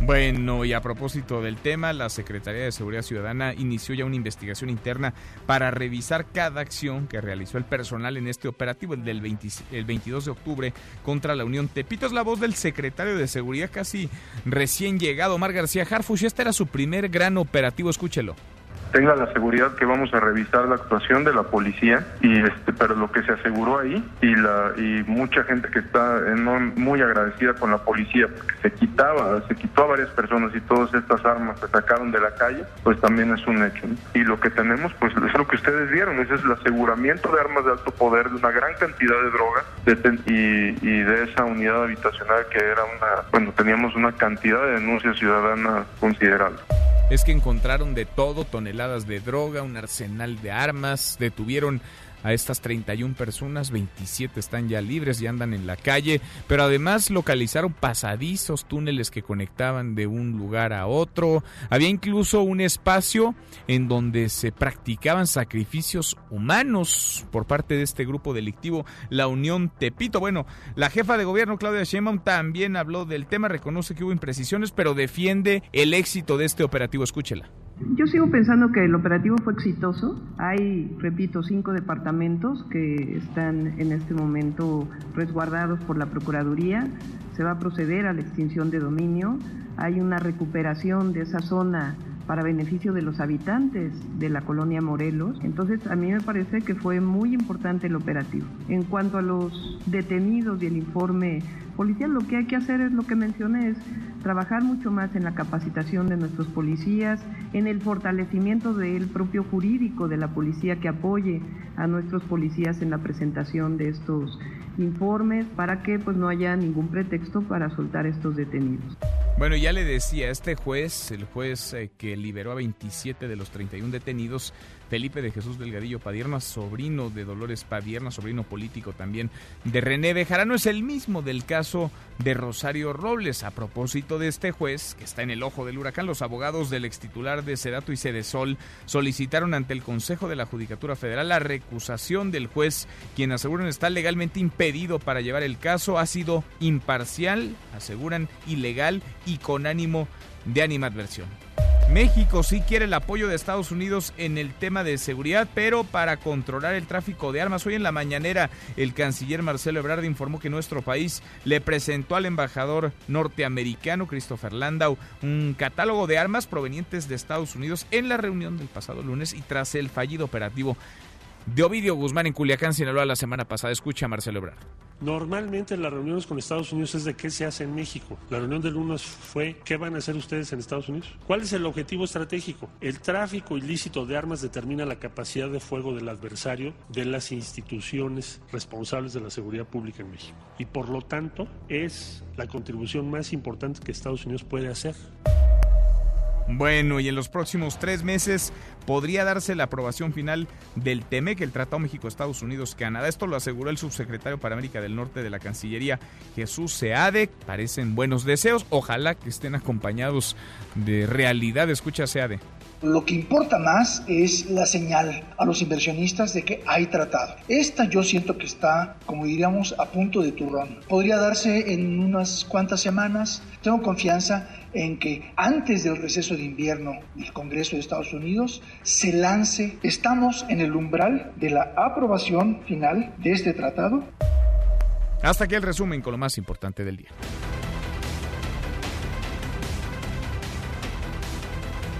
Voy a ir un corte, una pausa y volvemos. Hay más en esta mesa, la mesa para todos. Información para el nuevo milenio. Mesa para todos con Manuel López San Martín. Regresamos.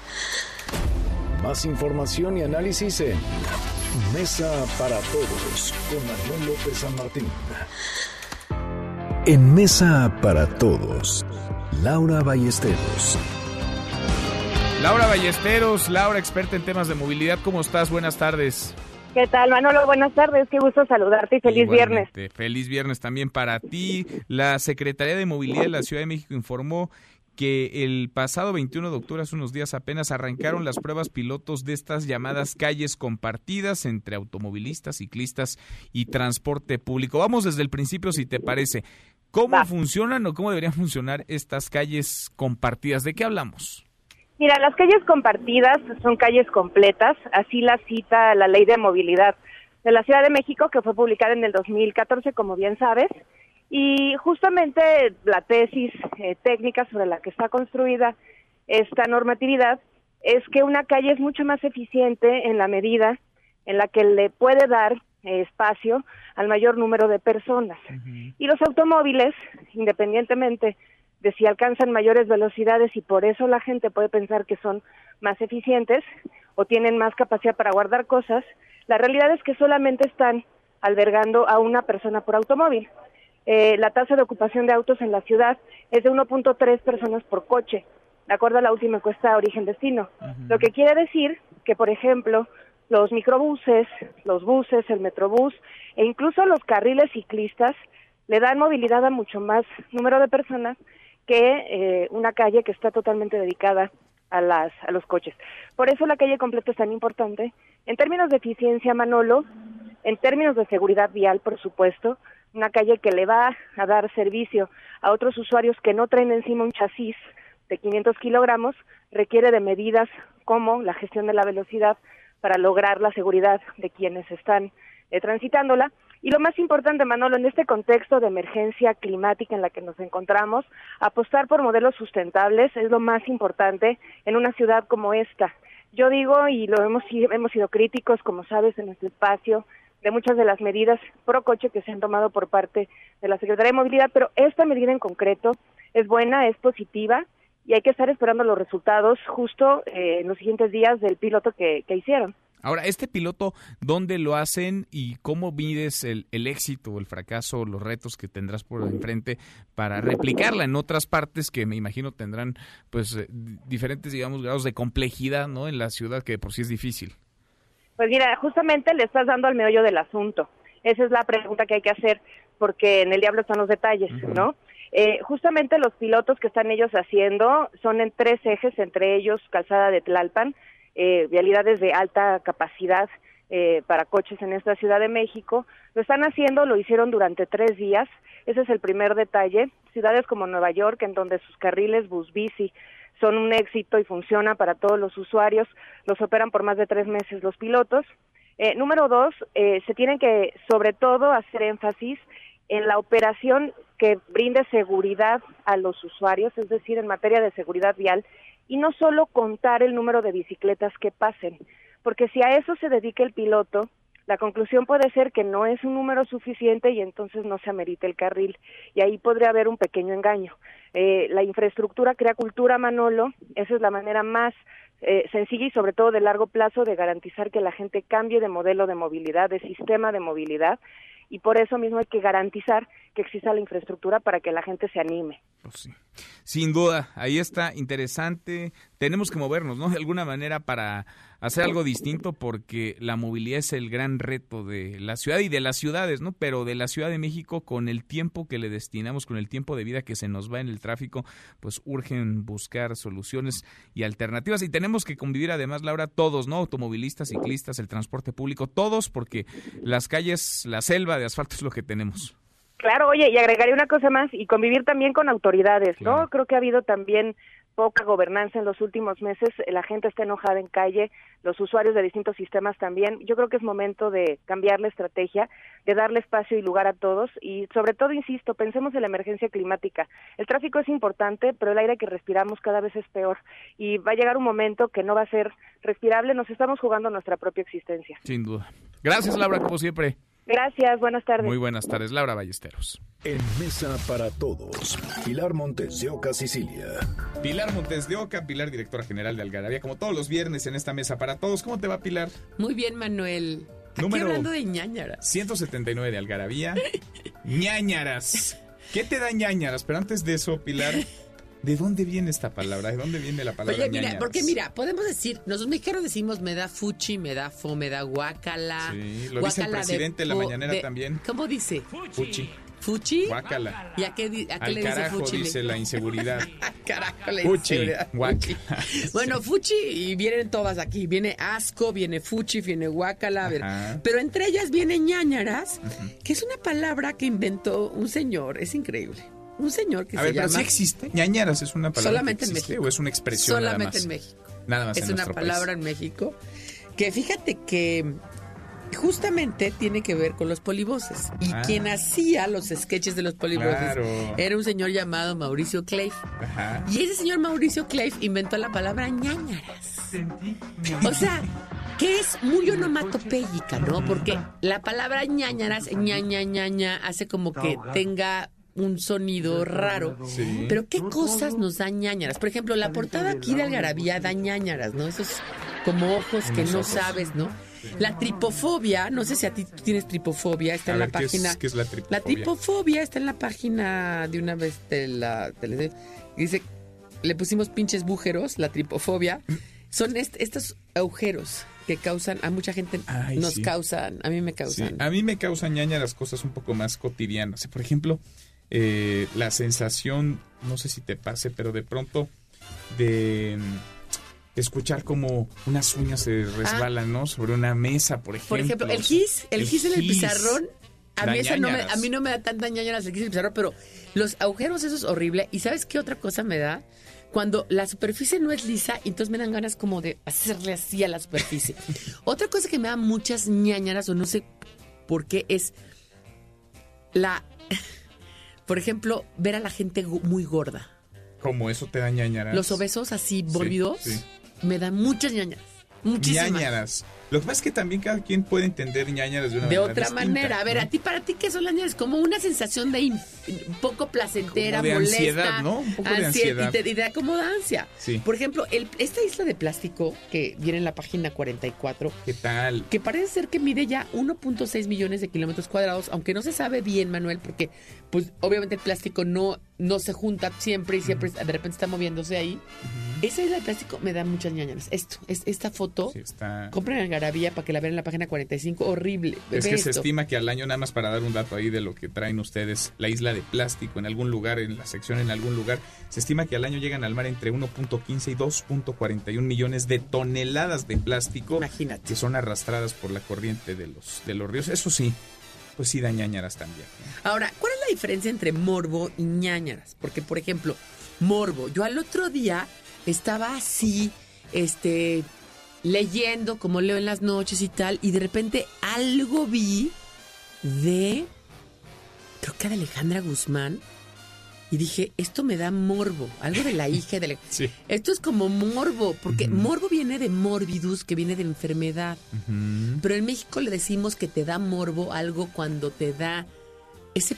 O sea, como, como que no te deberías de enterar de eso y por qué te lo te Pero te enteraste. despierta un interés que a veces puede ser culposo, ¿no? Porque a lo Culposo, es como no las revistas estas de chismes que dices, eso es morbo, Sí, puro pero ahí está morbo. uno ojeándolas. Pero ahí está uno ojeándolas, Sí, ¿no? Sí. ¿No? Este, y, y cosas que ni te interesan, que ni te van a dejar nada, que es más, cuando las cierras te vuelves más tonto de lo que realmente eres. O sea, si lees cuando terminas de leer dices, ah, ¿Cómo por? ya le ¿No? desperdicié aquí Fíjate tiempo, que una vida. vez, una vez nos dijeron cuántos pass along, que es cuántas veces Sí. ve la revista eh, una ¿Por cuántas manos Por pasa? cuántas manos pasa. Algarabía tiene dos pass along. O sea, la, la lees tú y tu pareja, o cambia de buró a buró, o no la. Y esas revistas de chismes tienen hasta 18, 19 de pass along. Pues- ¿Por qué? Porque pues es.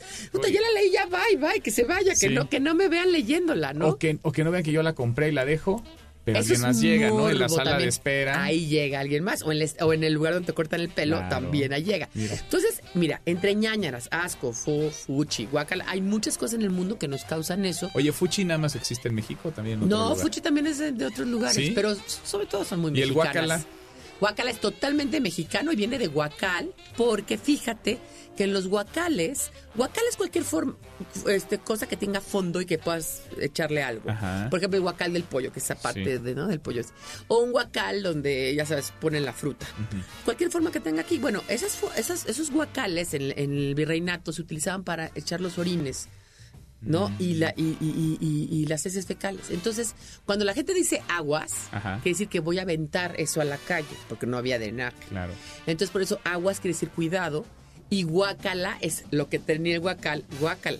Mira, pues vamos a ir necesitando, Pilar, una edición especial de Algarabía con las palabras y frases más mencionadas por el presidente desde la mañanera, porque ahí, ¿Y esa tú me vas a ayudar? pues sí, yo te Órale, ayudo. tú me ayudas. ¿no? Entre el Me fuchi y el guacal. Al carajo, ya ves que dijo que al carajo El significa... carajo, ah, si quieres la próxima vez hablamos del carajo. ¿Te late? ¿Sale? Órale. Gracias, Pilar. Bye. Pilar Montes de.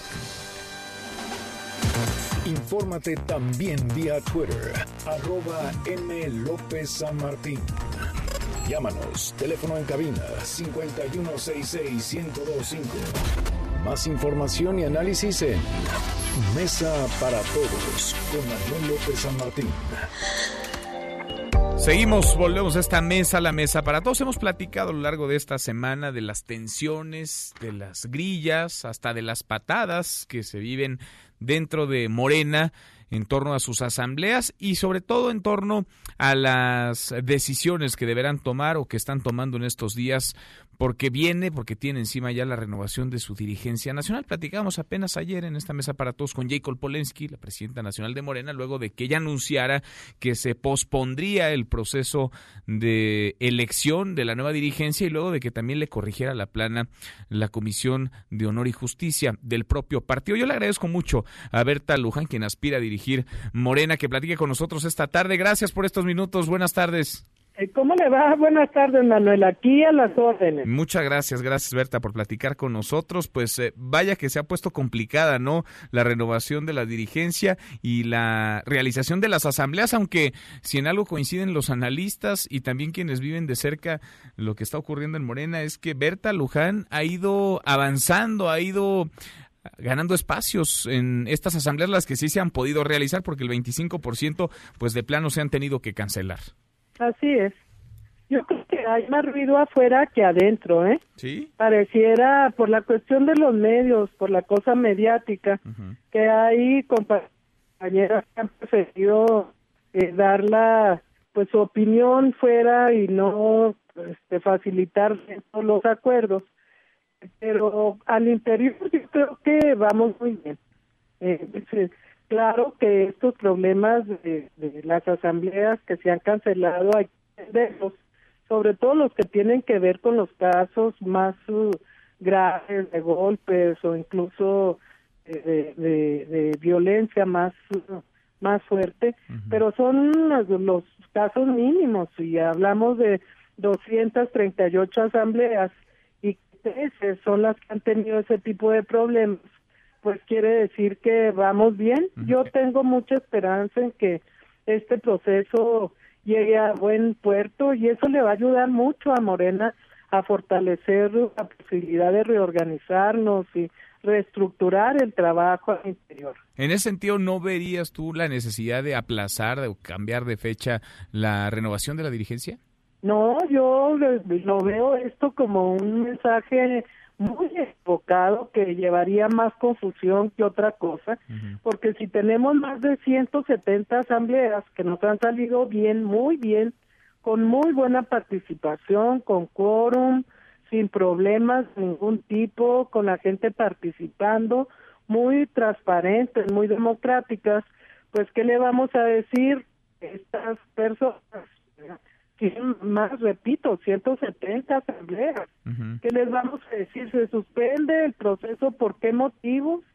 Si lo que tenemos que hacer a nivel de pues de los responsables del proceso y de las direcciones de Morena es mejorar la organización de nuestras asambleas para que nos salgan bien, con tomar medidas de orden, de incluso de seguridad ahí donde vemos algún riesgo y organizarlas bien, informarle a nuestros afiliados en dónde van a ser las asambleas con la debida anticipación para que no tengamos problemas de falta de poner a gente ya de experiencia en la conducción de las asambleas y sobre todo procurar con un buen ánimo y metiéndole todos ánimo a que las cosas nos salgan bien, apostarle a eso y no a lo contrario. Sin duda. Ahora, ha dicho eh, Jacob Polensky, han dicho otros también, que el padrón no es confiable, que este padrón con el que están organizando, realizando estas asambleas, no es confiable. ¿Es la misma opinión que tienes eh, tú, Berta? Estoy platicando con Berta No, de ninguna manera. Yo coincido con la Comisión Nacional de Honestidad, que este, ustedes saben que el tribunal, el Tribunal Electoral del Poder Judicial de la Federación, mandató a la Comisión Nacional de Honestidad de Morena a que diera su opinión o que tuviera una reflexión y la Comisión Nacional lo que respondió fue es válido el padrón. Yo quiero decir que este padrón es el histórico de Morena, el que construimos entre todos, porque la militancia de Morena fue la que construyó las afiliaciones Tuvimos distintos periodos de casa por casa, de trabajo en las plazas públicas, invitando a la gente a sumarse al proyecto. O sea, los tres millones de personas que están en el padrón, los hicimos uh, entre todos. Vamos a decir que ese padrón lo construimos entre todos. Entonces, sí es confiable. Iniciamos el trabajo de, de Morena y es el padrón histórico que tenemos en Morena, el que ha estado vigente y presente en toda nuestra vida institucional de como partido desde hace cinco años. Tenemos cinco congresos nacionales, alrededor de trece consejos nacionales, todo lo estatal o municipal lo hemos construido con en función de ese padrón. Entonces es confiable, desde, desde tu óptica sí es confiable, es un padrón este confiable. ¿Qué hay de la encuesta, de hacer una encuesta para Es confiable, mire, lo que yo diría es que de ese padrón, pues hay gente que ya se murió, ya se cambió de casa y no no compartió el cambio de domicilio. Pero es lo natural, digamos. O bien alguna gente que diga, bueno, yo me afilié, pero ya no participo. Hay ese, ese tipo de, de, eh, de cuestiones, sí las hay. O sea, sí se necesita una actualización del padrón, pero eso no quiere decir que sea un padrón rasurado, que haya sido manipulado se dicen esas cosas, pero no, no hay elementos para asegurarlo. Simplemente le diría esto, en las ciento, 238 asambleas que llevamos, son mínimas las personas que no han podido entrar por no estar en el padrón. Mínimas. Las que se dicen afiliadas, que quieren participar, o sea, si vamos a hacer un balance al final de qué tantas impugnaciones o denuncias hay, por esta cuestión del padrón y yo tengo la seguridad de que van a ser mínimos los casos. Pues vamos platicando en el camino, está esta ruta ya de renovación de la dirigencia y te agradezco mucho verte estos minutos. Al contrario, muchas gracias a ustedes por el espacio y aquí estamos a las órdenes. Gracias. ¿Verdad? Muchas gracias y muy buenas Ándele, que tardes. esté bien, Manuel. Berta Luján igualmente. Nosotros con esto nos vamos, con esto cerramos. Se quedan con Nicolás Romay. Soy Manuel López San Martín. Nos vemos al rato 8 de la noche, Noticias República MX. Buen fin de semana, pásenlo bien. MBS Noticias presentó Mesa para Todos con Manuel López San Martín. Un espacio donde todos tienen un lugar.